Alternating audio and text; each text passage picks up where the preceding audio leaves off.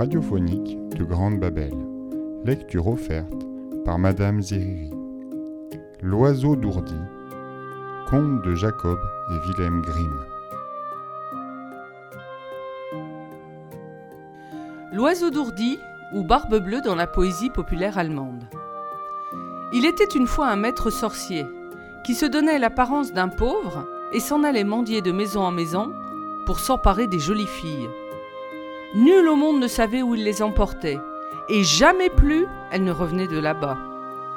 Un jour, il se présenta à la porte de quelqu'un qui avait trois filles, jolies toutes les trois.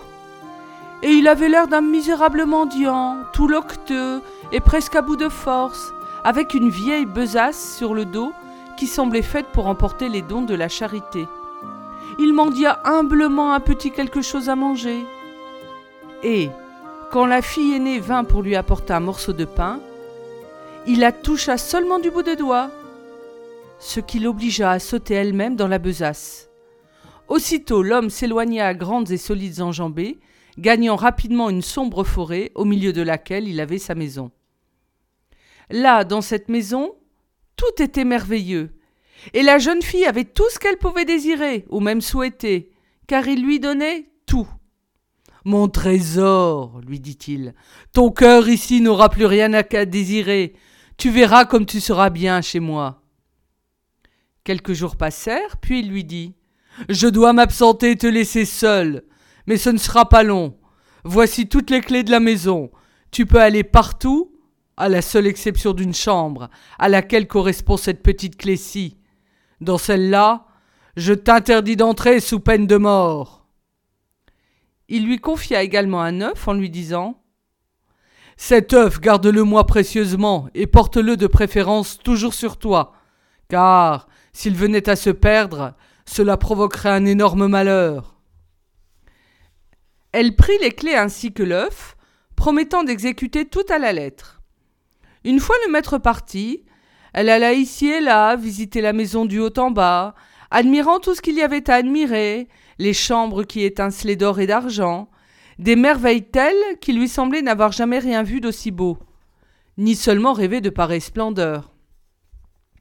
Elle arriva aussi pour finir seulement devant la porte interdite, et voulut passer outre, mais la curiosité la retint, la tracassa, ne la laissa pas en repos. Elle considéra la petite clé, qui ressemblait aux autres, l'introduisit dans la serrure et la tourna un tout petit peu. Mais la porte s'ouvrit d'un coup. Et que vit-elle lorsqu'elle entra? Au milieu de la chambre, un grand bac plein de sang où nageaient des membres humains, et à côté un gros billot avec une nache étincelante. Elle eut un tel sursaut d'effroi que l'œuf qu'elle tenait à la main lui échappa et tomba dans le bac sanglant.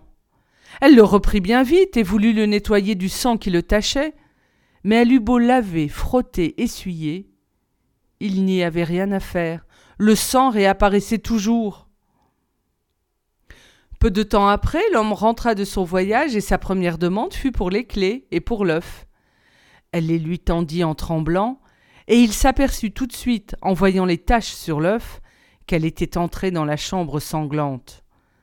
Puisque tu y es entré contre ma volonté dans la chambre, lui dit-il, tu vas y maintenant y retourner contre ta volonté. Tu as fini de vivre.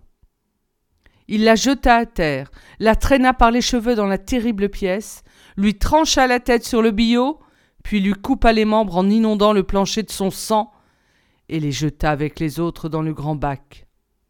Maintenant, je vais aller chercher la seconde, dit à haute voix le maître sorcier, qui reprit aussitôt son apparence de pauvre mendiant, et revint comme tel devant la porte de la maison où il avait pris la première demoiselle. La seconde lui apporta un morceau de pain. Il la toucha du doigt et l'emporta comme l'autre.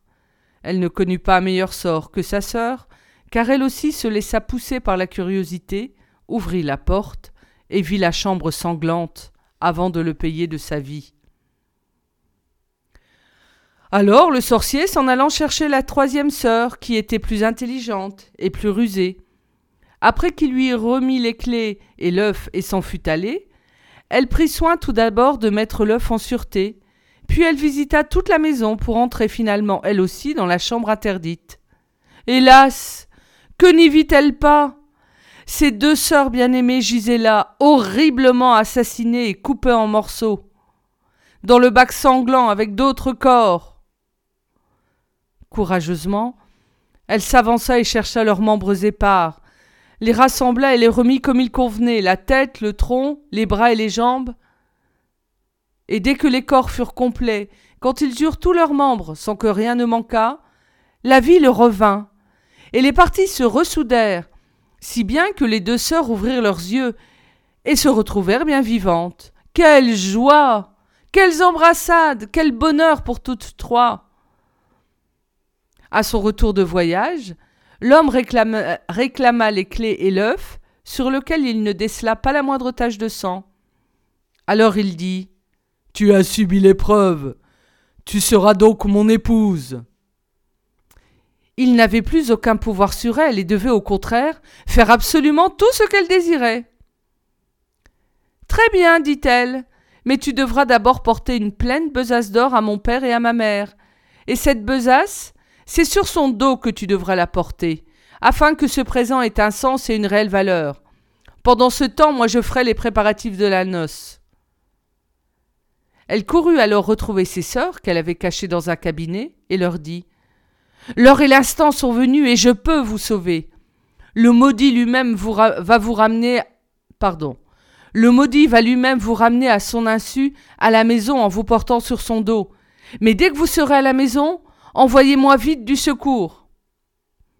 Elle les mit toutes deux au fond d'une besace, puis elle les couvrit d'or, de façon qu'on ne puisse pas les voir, puis elle appela le maître sorcier et lui dit Voilà la besace que tu vas porter, mais ne t'arrête pas en chemin, et ne cherche pas à te reposer.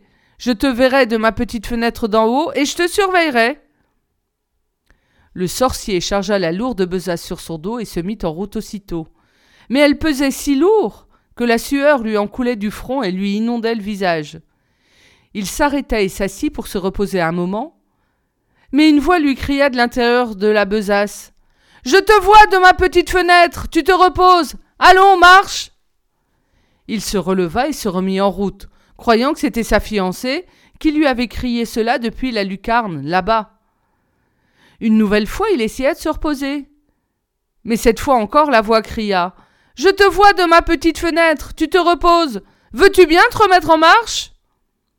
Puis, chaque fois qu'il faisait mine de s'arrêter, succombant sous la charge, la voix le rappelait à l'ordre, et il lui fallait marcher, de telle sorte qu'il finit par arriver à bout de souffle et en gémissant, à la maison des parents, où il déposa son or et avec l'or, les deux sœurs saines et sauves. Dans la maison du sorcier, pendant ce temps, la fiancée se préparait la noce et invitait tous les amis de la maison à y prendre part. Puis elle prit une tête de mort qui grimaçait de toutes ses dents, la para de bijoux et lui mit une couronne de fleurs avant d'aller la poser devant la fenêtre du grenier, comme si elle regardait dehors. Quand tout fut prêt, elle se plongea elle-même dans un tonneau de miel, puis alla se rouler dans l'édredon qu'elle avait éventré, de sorte qu'elle eut l'air d'un oiseau étrange, mais plus du tout d'un être humain. Et alors elle quitta la maison pour rentrer chez elle. En chemin, elle rencontra un premier groupe d'invités de la noce qui lui demanda Ô toi, l'oiseau d'ourdi, d'où viens-tu par ici? Tout droit de la maison de l'ourdisseur d'ourdi. Que fais-tu là-bas, jeune fiancée? De haut en bas la maison préparée, à la lucarne à l'étalée pour voir venir les invités. Plus loin, elle rencontra le fiancé lui-même qui s'en revenait d'un pas lourd et lent tellement il était fatigué.